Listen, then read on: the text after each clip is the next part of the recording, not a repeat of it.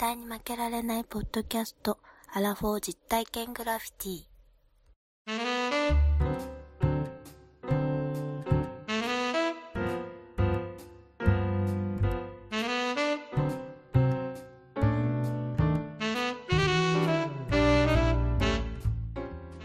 この番組は人生においての遊びをテーマに負けられないアラフォーの男二人が井戸端会議的に話をしたり考えたりする実体験型トークやいやいレディオ パーソナリティの二人がお互いにコーナーを持ち寄りそれについていろいろな話や意見を交えて発信していく番組でいやーいやー、久しぶりですね、こんな収録するのも。ねえ、リモート収録 リモート収録。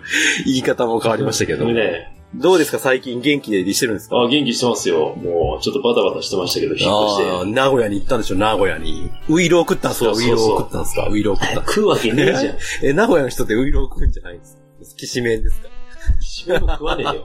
なんできしめん食わないんですか？普通の弁当だよ、弁当。えっと。ラーメンとか弁当だよ、カレーライスとかそんなもん食ってるよ。あそうなんですか。普通、味噌カツって僕もこの間初めて食べましたけど。うん、まあ、あのね、好みがあるんじゃないの、ええあれは。あれ、西郷さん美味しいと思ったかどうかわからない。ああ、いや、まあ、味が濃いから、まあ、美味しいといえば美味しいですよね。まあ、美味しいといえばね、好きな人は好きかもしれないね。なんですかね？あんまり好きじゃないんですなんかね、やっぱり、からしの方が美味しいんじゃないかなと思って。ああ、普通の？ノーマルってこと？ソースとからしの方が美味しいんじゃないかなとは思うけど、ね。あれってやっぱ全国的にやっぱソースとからしが普通なんですかね？ね。ね普通、なんかソースとかさ、まあ言ったらよくある、まあ僕らがよく知ってるのは、ごま、ごまにソースと混ぜて、うん。で、からしつけて食べるっていうパターンじゃないですか。よくあるとん。かつって。でも、味噌で煮込もうぜって、なかなかこう、ほら、発想の転換がなんだろうね、あさっての方向に行かないとなかなかいかないじゃないですか、そ味噌でもそうだけどね。味噌が、味噌がやっぱ有名なんですよ、辛めの味噌。うん。その、味噌を昔やっぱ自分らで作ってたから、そうなの。あれじゃない、素材の味は消消えるよね。あかんわ、ちょっと名古屋に否定的な、ちょっとこの、この、いやいや、否定的じゃないけども、せっかく生産者の皆さんが汗水垂らして、あ米という字は88と書くというぐらいのことなんで、はいお米の味を味わいたいぐらいのね、ところはあるんですけど、そこに味噌をね、ぶっかけてしまったりとかすると、米にかけることはないか。なるほどね。はい。というわけで、じゃあもう今日は、はいと、まあ特にコーナー今回はなしということで。ダッシュなんですよ。ちょっとすいません。私が引っ越してバタバタしてて何の準備もいや、まあまあ、それ。れもありますし、ちょっとちょっとたまにね、半年に一遍程度はちょっと雑談会を入れたいなと。前回もやりました、ナチュラルボーントーカーズ、雑談編2みたいな感じでいいですか まあそんなかっこいいお題がつくかどうかわかりませんが、まあ決して我々があの、テーマに困ってるわけではございませんので。まあということなんで、まあ本編は、あの、今日は雑談ということで、ちょっとダラッとしますけれども、はい、本編にやっていきたいと思います。そういえばね、いいですか？おちょっと私、感動したことがあったんですよ。いいですね。感動した話聞きたいね。あの、まあ、これ言っていいと思うんですよ。多分はわからないから。あのね、会社の話なんです。出会いがありまして。出会い？うん、そんな色っぽい出会いじゃないんですけど、うん。うちの会社で、いろんな、うまあ、私の仕事をこう、いろんな人がサポートしてくれてるんですけれども、うん。まあ、周りで言うと、とザ担当、営業担当に対して、いろんな人がサポートするんだけど、3、4人ぐらいバッといるんですけどね。うん。その中の一人が、まあ、言ったら結構そこの部署って、まあ、お金を扱う部署だから、うん。まあ、結構細かいことが多いんですよ。はい。まあ言うなれば、離職率が非常に高い、あの、部署で、そこは。えーそうなの？僕のサポートしてくれてるところ、非常に離職率が高いんですよ。忙しいんだ。もう言ったら月に何人も入れ替わるから、ほう。そんなに？その部署の、その島に行っても、うんもう結構人がこう入れ替わっちゃってて、うん。内線の言ったら何番が誰々とかこう割り当てがあるわけじゃないですか。はい。それもどんどん変わるんですよ、本当に週替わりぐらいで。送別会も、ああ、もうそんなのないない。もうそんなのしてたら。全然ないよね。ああ、ええもうそんなことしてたらもう一生やってないんで、映画。そうだね。うん。で、なので、要するに入れ替わりがいっぱいあって、名前覚えれないんですよね。僕、もう覚えたかなと思ったらもう、いや、担当変わりましたとか言われちゃう。で、ああ、そうかそうか。そういう状態になるんですよ。まあ、ある案件でちょっと一人の方にお金の入金関係の情報が欲しいっていうことで、お手伝いしてくれてるサポートスの部署に、のその担当の方にメールをしようと思って、ほで、そういうことって全部メールでやり取りするんですね。う。直接うん話したりはしないんですよ。はい。っていうことで、担当もシステム見たらわかるんですよ。この方が担当ですよって。はいはい。で、その画面をペッて見たら、うん。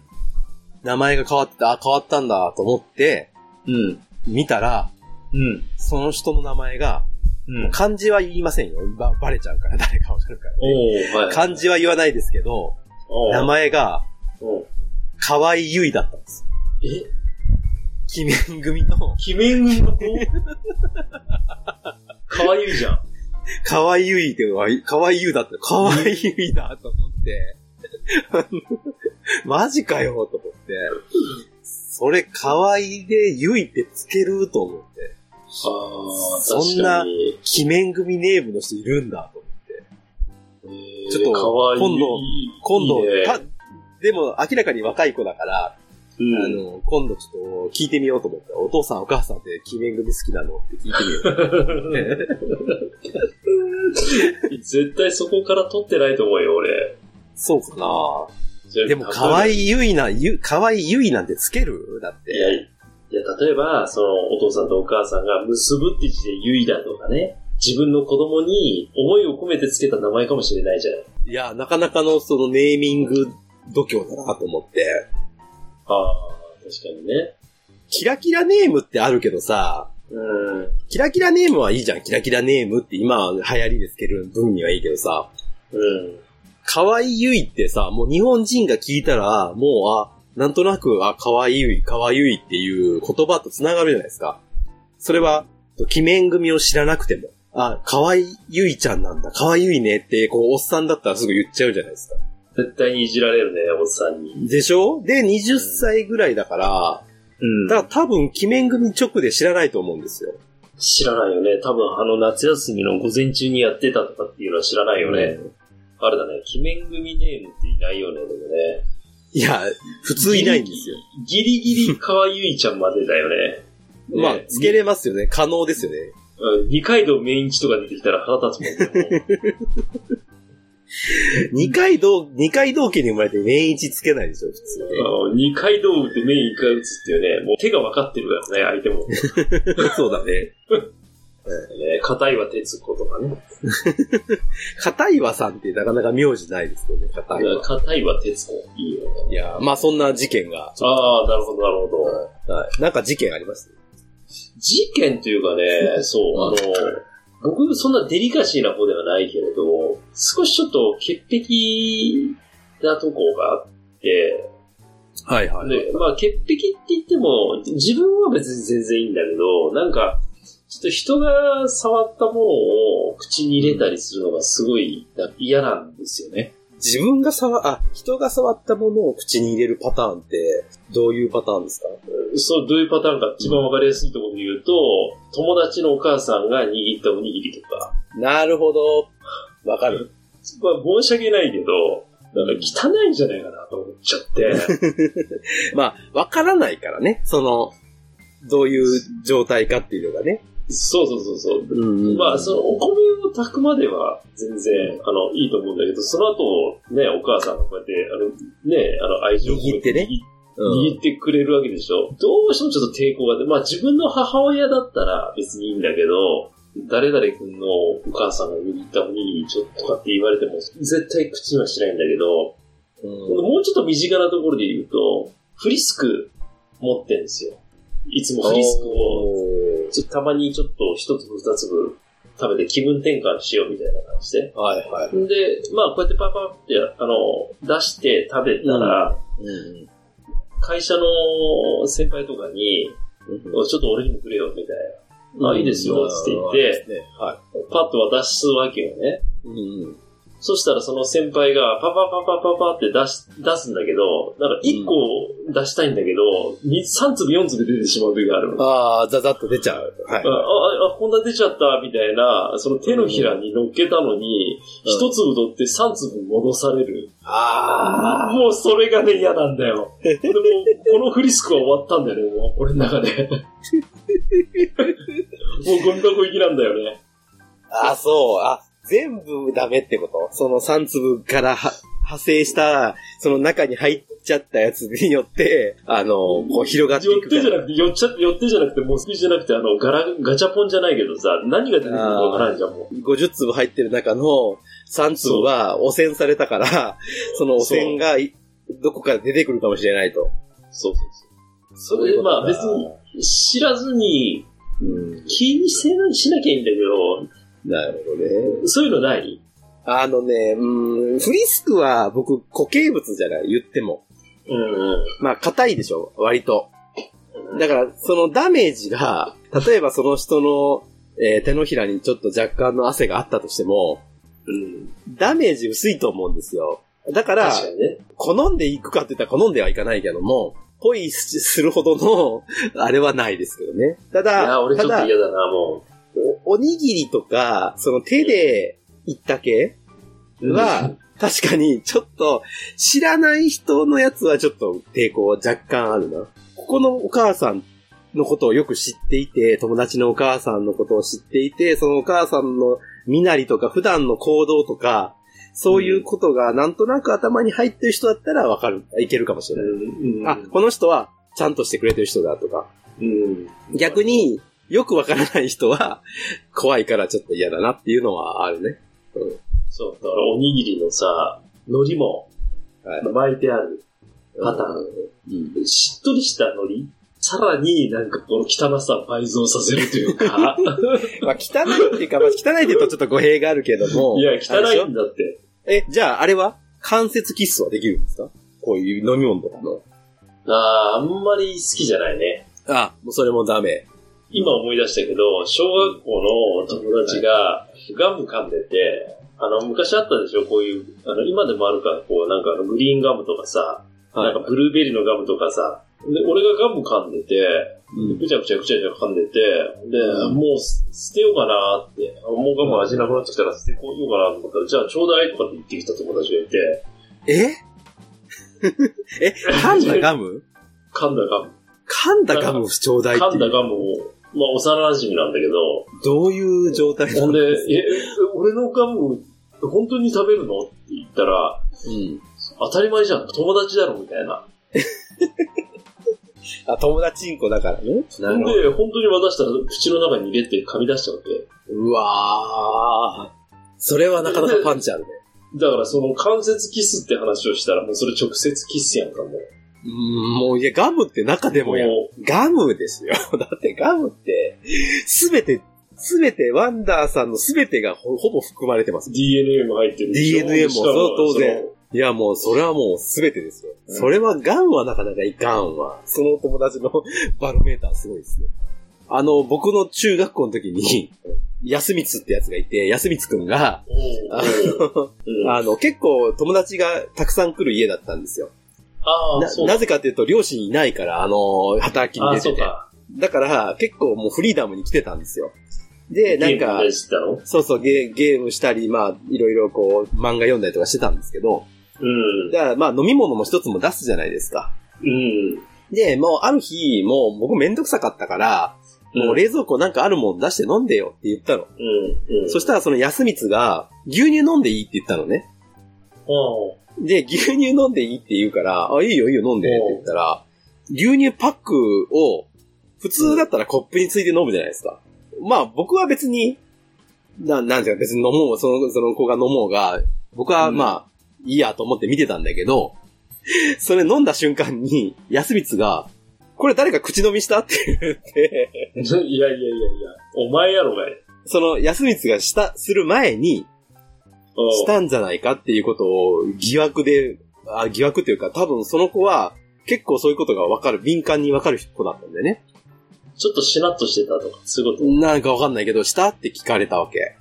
うん、で、僕はしてなかったんだけど、うちの親父がガンガンしてたの知ってて。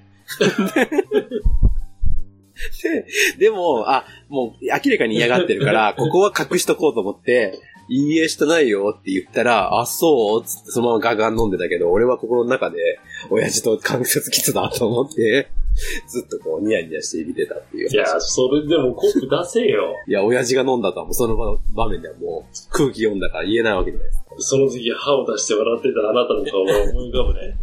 いや、もうそれは僕はちゃんともう、真面目な顔して、いや、誰も飲んでないよって言って言いまして。白濃い顔しやがって。あ、でもわかるんだなと思って、やっぱそういう敏感な子はね、そういうことがありましたよ。はい。まあまあまあ、そんなことですよ。おにぎり、もうちょっと、ちょっとフリスクも、なんかちょっと、フリスクもちょっと嫌ですよね、っていう話ですかね。ああ、そう。うんなるほどね。うんワンダーさんでもそんな、あんまりそういうイメージなかったよな。いやお酒飲んでる時あんまり細かいことは言わないんだけど、なんかね、やっだ、ぱりちょっと。だ、だったらじゃあ、ポッキーゲームなんかや、ポッキーゲームなんか、よくしましたね、あなた。死 ぬラ気でジオの死ぬ気企画のためだよ。ああ、ノリですね、さでしょ、ああ、いやいや、素晴らしい、あの、芸人根性というかなんていうか。嫌ですよ、本当に。あなたの唇なんか、そんな。いやいや、そらう。そうでしょうよ。いや、そら今の話聞いてよくやったなと思いまして。うんなるほどね。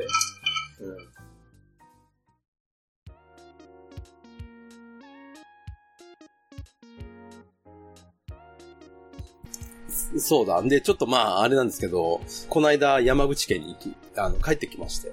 あ、そうだったの？そうですよ。9月の頭にですね、ちょっと連休をいただいたので、その間に山口県に帰りまして、2泊3日だったんですけど、あれで使いましたよ。GoTo トラベルキャンペーああン。、そうそうそうそうそうそあ今回だから、あれって旅行会社で頼んで、う。うん。35%全然ちゃうやん。オフにななるんですね。うん、うん。だからね、大人2人の料金で7万いくらだったんだけど、うん。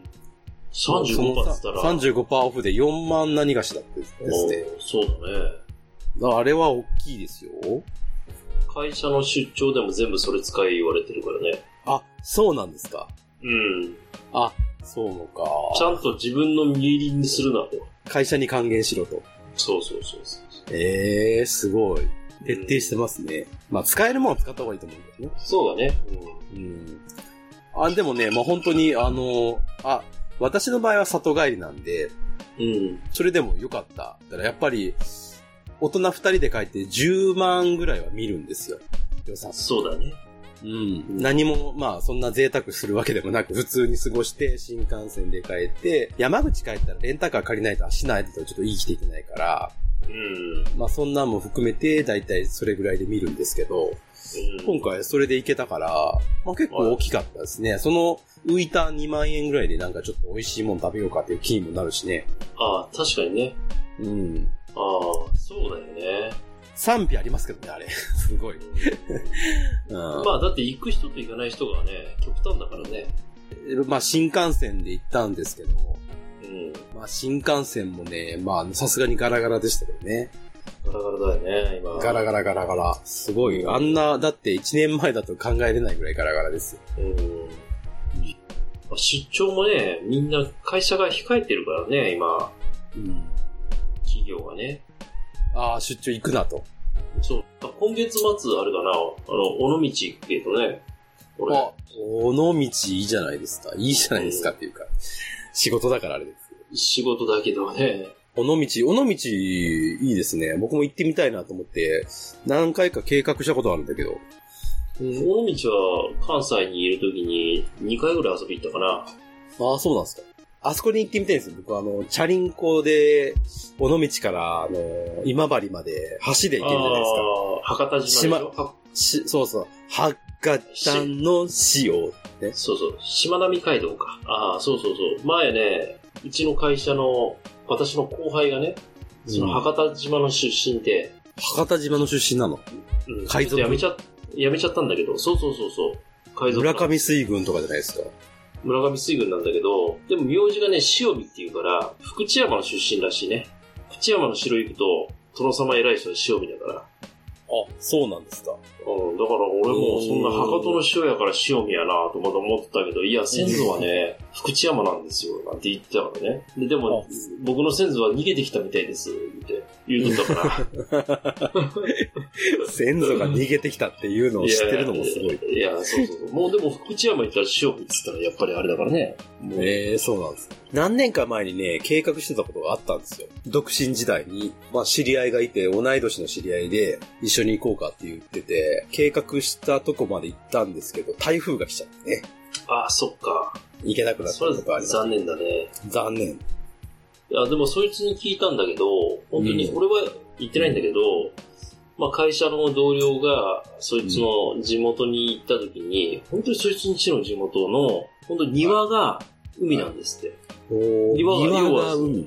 庭というかもう、その、何それ？部屋、部屋にちょっとこう、なんか、海、目の前が海なんですよ。ええ素敵。だからか、すごいね。まあ瀬戸内海だから、まあ波は穏やかでしょ、はい。内海だから。そいついつも、そこのベランダっていうか、その、なんて言うんだろう。自分の庭みたいなところに、はいこう、あの、七輪を置いて、うん竿垂らして、はい魚釣って、それを焼いて、日本酒飲んでるみたいな。めっちゃいいじゃん。めっちゃいいでしょ何その話。そいつがよく言ってたのは、貝が美味しいとか言って、なんか、俺は食ったことないんだけど、砂浜に穴が開いてて、い。うんで、そこに塩を入れると、貝がその、びっくりしてビョーン出てくるみたいな。出てくる、出てくる。はいはいはい。うん俺そんな、俺山の生まれだからそんな貝食ったことないんだけど、うんそいつをビュッと食って、しそのまま生きたまま、七輪にのして、食べたら最高にうまいんですよ、言うて。さ、そらうまいでしょ。それはうまいしかないよね、そんなの。貝もうまいしさ、魚も取れるしさ、山の中で生まれたらさ、西郷さんのは海があったかもしれないけど、俺は山の中で生まれたから、山でもあるでしょ、いろいろなんかキノコとかさ。冬ないで。いやいや、なんか、あの、イノシシ狩りとか行かないの？猟友会の人と。うちのおじさん漁師だったから、必ず家には猟犬がいるのね。あ、猟師ってあの、犬を撃つ方の猟師ね。ペットで飼うんじゃなくて、猟犬だからやっぱ気性荒いし、追う方の犬だ。追う方の犬。へー、すごいかっこいいじゃないですか。いや、もう夜、もうめっちゃうるさいけどね。えーうるさいっていうのは犬が鳴いて？ああ、もう野生、遠吠えみたいな。野生の遠吠えみたいな感じで。ああ、そうなんだ。まあだから、もうだ要は言うたら狼に近い感じああ、だからペッそういうペットじゃないから。ペットじゃない。だから人には懐かない。い。なるほどね。うん。すごい。ええなんか、でも、その、いいですね。こう、自然と暮らすみたいな、ちょっと、今となっては羨ましいかなっていう気がしますね。住んでた時はね、全然そんなこと思わなかったんですよ。僕も山口住んでて時は、海近かったし、毎日でも行ってたけど、全然なんかね、面白くなかった。だけど、離れてから、故郷に帰ると、あ、ここはいい、いいとこかもしれないって思いますね。ああ、そうだね。俺も、やっぱりあの、住んでた時は、もうそれが普通だったけど、だってジャンプ薬局で買ってったぐらいの、本当に田舎だった。それ面白いよね。ジャンプや、本屋、本屋がないんだから。ジャンプ薬局で買ってるっていうのが面白いよ。薬局でエロ本買うぐらいだからね。薬局で買うの？いや、本屋がないんだから。いやいや、何回、何回言うんですか？うん。面白いな。うん。ジャンジャンプ薬局で買うの面白いな。ジャンプ薬局で買ってさ、まあ一週間に一回の楽しみだけどさ、まあ、そんなところしかない男がよ、まあやっぱり大阪とかさ、そういうところではい。住んだらさ、それは楽しいさ。い。や、それは楽しいですね。街ただやっぱり、なんかいいなと思うのは、はい。街は楽しいけれど、やっぱりその、お盆だとかお正月とかに、こう、田舎帰った時に、ブワーっとめっちゃ、小さい頃の思い出とかがめっちゃ蘇ってくるってのは、うん都会で生まれた子たちにないじゃない？やっぱり。まあまあ、そうかもしれないですね。田舎に帰るっていう感覚がね。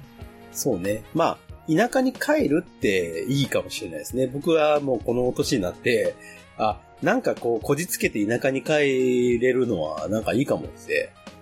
なんかやっと、やっと思えてきたかなって。ちょっと、うん。今回じいさんとばあさんのお墓参ってきてさ、うん。なんか、墓参りってなんか義務だなと思ってたけど、なんか今回は子供も生まれて初めて墓参りさせたから、なんかちょっと、ちょっと良かったなっていう。ああ、いいよね。うん、だからまあ、まあ田舎の風習といえば風習なんだけど、いまあ帰れば一回ぐらい墓参りぐらい行っとかなきゃ、みたいな。まあ、そりゃそうだね。うん、感じで、ちょっと、まあ、じいさんとばあさんに、ちょっと、報告がてら。ああ、うんそれ喜んだよ。うん、でもなんかそうそう。で、なんか、あ、よかったなっていう、本当にね、報告できたこともよかったし、なんんかも、地元に帰って、昔自分が過ごしたところに、うん。うん。まあ子供が連れてこれたっていうのがなんか良かったなという。なんか、だから今までの里帰りとはちょっと、なんか感覚が違いましたね。わかる。なんか自分の子供を連れて帰る。自分の育った町にみたいな。そうそう村にそうそうそう。ねそうそうそう。育ってきた小さいところ、住んでたところはここだよみたいな。まあ、まだちっちゃいからわかんないかもしれない。まあ、まだわかんないけど、でも、あの、僕が昔、だから幼稚園とか小学校の時に遊んだ公園とか行ったりとかしたんですよ。で、まあ一緒に遊んだりとかしてたら、ああ、なんか、ちょっと感慨深いなと思って。ああ、わかるわかるわかる。うんなんかね、それ、そういうのはあるよね。うん。わかるわ。ほんで、そこら辺であの、おばちゃんが歩いてきてさ、うん。誰々くんかいみたいな、ワンダーくんかいみたいな。ああ、まあね、あの、近所だったらね、知ってる人もいるからね。そうそうそう。田舎はもう歩いてる人みんな知り合いみたいなとこあるから。そうそうそう。夏なんてさ、ドアノブに入りもしない、うんナスとさ、本当にいわけのわからないくらいキュウリいっぱいビニール袋にかけてあるからね。うんどこからもらったみたいな。ありますね。なんかね、謎の謎のあの野お届け、菜。お届け物ね。あ捨てるわけにいかないからさ、次の日あの、キュウリが味噌汁に入ってくるからな。ほあの、ワンダーさんもよくご存知だと思うんですけれども、ファーストサマーウイカさんってう。おファッサマの俺、オールナイトニッポン聞いてるよ。俺 聞いてますかあの、まあ、それはあれなんですけど、僕も聞いてますけども、うん。まあ、あの、オールナイトニッポンゼロを聞いてたら、まあ知ってると思うんですけど、うん。あの人ちょっとまあ、ちょっとエロいことを、話をされることが多いんですしますね。うん。で、えっ、と、何回、何、えっ、とね、今、今のこの収録時点での話なんだけど、うん。何週間前に、その昔な、うん。夏祭りでなんかこんなことしてたみたいな話があって、で、型抜きをやったことがないっていう話を、あるでしょ。あの四角いなんかちょっと、なんだろうね、ラムネのなんか平べったい板みたいなそっやつち。どっちの型抜きなの？いや、肩の関節抜くんかななんでよ。そんなすげえ話。いやじゃなくて、あの、お祭りの縁日とかの話で、はいはいはいはいはいはいはい。えっ、と、型抜きってあったでしょ？その四角いラムネみたいなやつ。うんあったあったあった。で、おっちゃんが50円払ったら、なんか、それをくれて、で、その、針かなんかでこう、ピッピッピッピって、要は、チューリップの型とか、なんか、うんあの、なんだろうな、イルカの形とか、そういう、が、形がついてるんだけど、まだその形が綺麗に抜かれてなくて、四角いところにこう、溝だけが掘ってあるみたいな。で、それをちゃんと綺麗にこう、穴開け、穴をこう、削って、溝を削って穴にすると、形がちゃんとこう、えー綺麗に、チューリップならチューリップのようにこう、形が抜けていって、綺麗な状態でチューリップが出来上がったら、おっちゃんに見せたら、まあ、これほん、白か黒かがよくわかんないけど、うん。お金くれてたんですよね。これ型抜きですよ。で、その型抜きをやったことがないって話だったんです。はい。で、最近、インスタグラムで、うん。私別に、あの、ファーストサマーウイカさんは別にフォローしてなかったんだけど、なんかたまたまチャラって見てたら、なんか、ファーストサマーウイカさんの、その、インスタが出てきたんですよ。うん。で、ど動画で撮ってるのを見て、あの、うん見てたんですけど、それが型抜きをしてたんですね。その、ラジオでやったことがないって言ってた型抜きをやってたんですよ。うん。で、その型抜きをガーってやってはって、で、やって、やってた形がキノコだったんですけど、うん。キノコの形のやつをずっと型抜きしてて、こう、うんは針でうまいことこう刺したりとかしてね、やってたんですけど、あの、最後の最後で、ちょうど、その、キノコの傘のところがポキって折れたんですよ。はいはいはい。で、あー、折れた狩りが折れた下ネタかい それがもうめっちゃおもろかったっていう。ああ、狩りが折れた。狩りが降りたって言った。狩りがって言ってたんだよ。めっちゃおもろかった。この人はほんまにその、なんやろな、こう、身を削ってるなと思う。いやー、でもあの人面白いわ。そうですね。あーあの人のラジオ面白いわ。これやっぱ喋り前よね。あいや、それまあね、もう、あの、京橋ですから、あれが。うわ、京橋か。うん。っていう大爆笑の。話ですね。っていう大爆笑の大、大爆笑のあ話で、ということでした。ーはい。はい。いいですか？こんな話ばっかりで。いや、俺、ちょっと一個だけ喋りたいことがあった。ああ、じゃあ、でもいいですよ。あの、いや、ちょっと今回引っ越しをしたじゃないですか。はい。で、まあ、大阪から名古屋に引っ越しをしましたと。うん。まあ、前回も、まあ、引っ越しをして、8年間も大阪に住んでれば、いらないものがいっぱい家の中にあるわけですよね。あ、ありますよね。ちょうどまあ、このコロナも相まって、はい。断捨離もしてて、はい。まあ、いらないものをちょっと売ろうかとか言って、メルカリで売ったりとか、まあ、あの、整理もして、はいゴミ捨てたりしてたんですよ。はい。ただ、引っ越しをするときに絶対捨てられないものってある。うんそれ何かって言ったら、うんまあちょっと私、両親がもういないので、はい。両親が昔若い頃のアルバム？ああ。それは捨てられんわ。捨てられんでしょ？うん、捨てられん。で、まあ言うたら、俺の小学校とか赤ちゃんの時に親が撮ってくれた写真のアルバム？赤ちゃんの時の。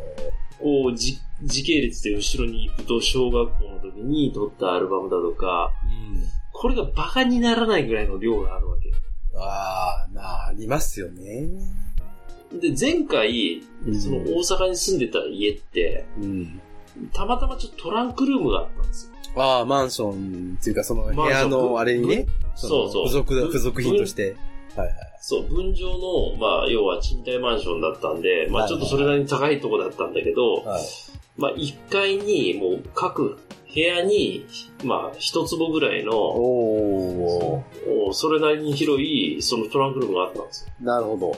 で、そこに入れといたんですけど、いや、もうそう、今回引っ越したらそんなものはないと。じゃあどうしようかと。困りますね。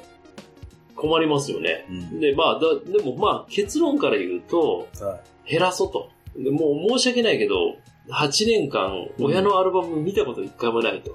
ああ、開いたことない。うん、自分のアルバムも見てないと。で、まあ、だけど、まあ自分のアルバムはもういい、まあ捨てられないから、ん。親のやつはもう15冊ぐらいあったんですよ、これ。めっちゃあるやん。ある？だってお、親父のものと袋のやつと。ほんで、それを、まあ、とりあえず、もう申し訳ないけど、断捨離っていう言葉使って申し訳ないけど、4冊にしようと。おー、選抜したわけですね。選抜して、もう、あとはもう、ごめんなさいして。ん。ほんで、あと自分のアルバムと、で、これどうしようかな。これでももう、結構な荷物やっていうことで、今回、はいお金を払ってはい、全部電子化をしました。あ、いいですね。たまたま、ちょっとネット見てたら、うんこのアルバムのその遺品整理みたいなのがあって、うん。そこに段ボールでバーンと入れて送りつけると、うん。全部こうあの、まあいろいろパターンがあるんだけど、こう、昔のやつだから、こう、ペラペラペラってめくって写真をうん。こう撮るのか、そういう手間を省いてそのままスキャンするの。うん。全部 PDF にしてくれるんですよ。で、でえっ、と、俺もほんで映るんですで撮った中学校、高校、まあ大学ぐらいまでの写真も全部入れて、はい。で、全部で4万ぐらいしたんですようおー、まあまあまあ、いりますわな。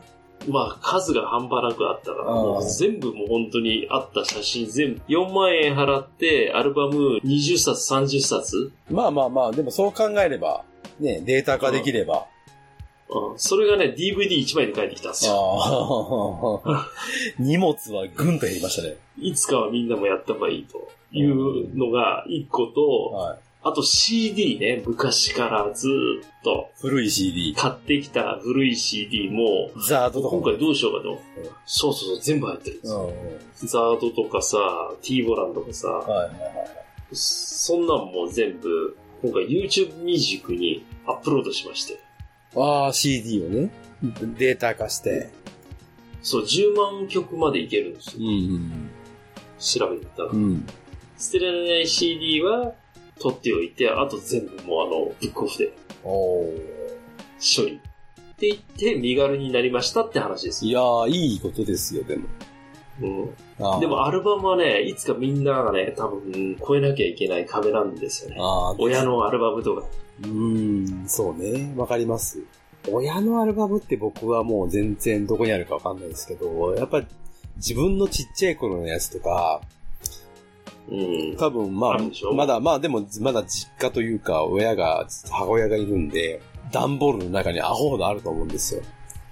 あるよね。うんで、もう見てないし、うちの家ってポラロイド写真なんで、あ、そうなんや。昔ポラロイドの走りの時に買ったんですよ。で、僕が木の上から落としたんで、ポラロイドカメラ壊れたんですけども、あの、それまではすごいポラロイドいっぱい撮ってたんで、でもポラロイドってほら持たないじゃない。そうだ、多分色あせてだからもう今見えないと思うんですよね。でもいっぱい撮ってあると思うんですよ。だから、あるやつはいつかこうデジタル化したいなってちょっと思ってたんですけど、ああ、そうだね。もうだからそのタイミングって引っ越しとかそういうタイミングしかないよね。うん。で、あとはちょっと、ね、あの、その遺品整理というか、はいまあちょっと親が亡くなってしまった後のタイミングだとか、うん。大変だよ、もう家を片付けるのは。いやいや、でもいい機会ですよね。やっぱ引っ越しっていうタイミングがなかったらやらないですから。だからまあ今回早めに教えてもらったから、まあもうほんと7月の1ヶ月はもう細かいことしてたよね。うん。そういうようなことやったり。いやいや、でもやらないです。普通、通常、なんていうか、日常的に生きてたらやらないです。臭いものには蓋をするじゃないけど、見て見ぬふりして生きてるじゃん。そういうなんか、アルバムとか。うん、まあまあ、でも、や、まあデジタル化したらね、まあ、デジタルごとなくすてばどうもならないですけど、一応物理的に DVD とか CD に焼いとけば、まあ、紛失さえしなければ、ね、いつでも復元がある程度できるじゃないですか。うんまあでも書いてあったけどね、DVD は 5, 5年しか持ちませんと。あ、そうなんですか。ええうん。じゃあどっか5でまた。年しか持たないって言われてるんで、うん Google ドライブに上げておいて、バックアップすることをお勧めしますって書いてあった。ドライブ。4万円の納品書。そうだね。でも、ある意味、あの、ドライブとか Google フォトとか勝手に上がるってあれすごいよね。ね今の人たちってさ、アルバム持ってなくても、勝手にこう、クラウド化されてるから。でもさ、そう、そうなの。ほんで、このクラウド化されて、要はもう全然あの、押し入れの中のうん。段ボールの中にずっと十何年しまったやつが、携帯で全部こう見れるんだよね。うん。自分の小さい写真とかが。はいはいはい。逆に、うん DVD じゃなくてそこに入れとけば。ん。だからちょっとそういうな話のネタとかでこう、俺のちっちゃい頃これみたいな、うん。もできるし。いやいや、いい、いいんじゃないですかね。うらや、うんや、そうそうそう。やりたいです。まあまあ、ちょっとそれに金はかかるんだよね。うん。じゃあなんか今度罰ゲームあった時はあれですね、ワンダーさんのちっちゃい時の写真を、いいよ、全然。あの、まあまあ、それはあれとして、まあでもいいことだと思いますよ。まあまあ、そうそうそう、そんなようなことで、なるほど。いいろいろなんか引っ越しでいろいろ考えたこともありましたっていうところですよ。ああ、いいことじゃないですか。ずまあ、みんな考えてる人多いと思うんでね。あとはやるかやらないかだけの話で。まあまあ、でもね、一回そうしちゃえばもう別にね、そう物、物理的に持ってなくても。うん。なるほど。えー、ちょっと考え、考えたいですね、それね。そんなとこそんなとこですかね？はい。まあ、あの、今回も、今回もというか、今回は、まあ、雑談会ということだったんですが、まあ、今後また、ちょっと前回も言った通り、コーナーも形を変えつつ、ね。この番組も、アメーバのようにですね、いろいろ形を変えながら、時代とともにやっていきたいなというふうに思ってますそうですね。はい。まあ次回ね、まだネタは決まってませんけども、何をするのかも決まってませんが、まあ、えー番組らしい何かをやりたいなと。追い込まれないとやらないですから、我々。いや、そう、そうでもなかったんですけど、どっちかってストック派だったんですけどね。おかしいな、いついつの間にか。時間に追われるようになってきたね。そうね、やっぱストック3本欲しいですね。皆さんには、まあ、なんとか楽しんでいただけるようなラジオにしていきますので、今後ともよろしくというところで、じゃあ、ワンダーさん、エンディングらしく、いつもの、いつものあれをお願いします。メールアドレスですか？ああ、もうメール、できればメールアドレスを。はい。負けられないぜ、アットマーク、gmail.com。負けられないぜ、アットマーク、gmail.com。ツイッターは、ハッシュタグ、ひらがなで、絶負けで、ツイートをお願いしたいと思います。はい。ハッキンサノバビッチアンダーヘアでやっていいですかすごいよね。この時間によく口が回るよね。もう俺眠たくて仕方なくても。まあ、ということで、はい。じゃあ皆さんお便りもお待ちしております。はい。ということで、はい。じゃあ終わっていいですか？はい、終わりましょ終わりますよ。う。はい。じゃあまた、えー次回もお楽しみにということで、はいこの番組のお相手は、ワンダーと、西郷さんでした。でした。負けられないぜ。絶対に諦めきれないのアホやから、締め。締め、締め。締め。もう1時やろ。お疲れ様でした。9時過ぎたら眠たい。寂しさ連れて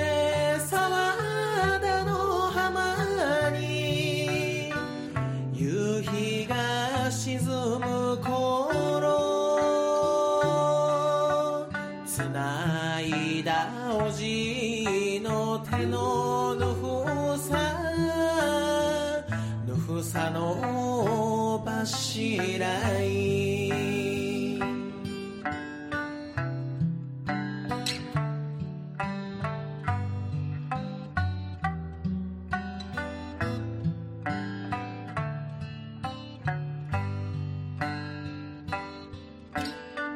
月の明かりに照らされて。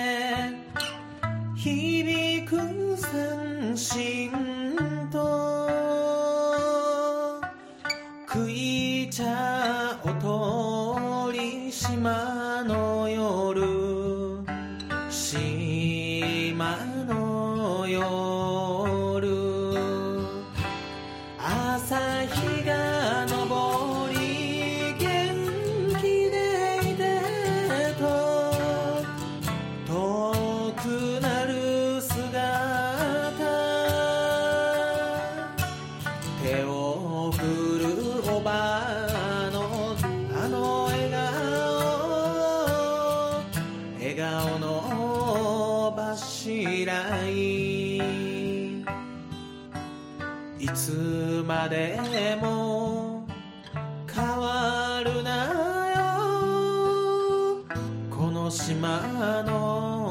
心。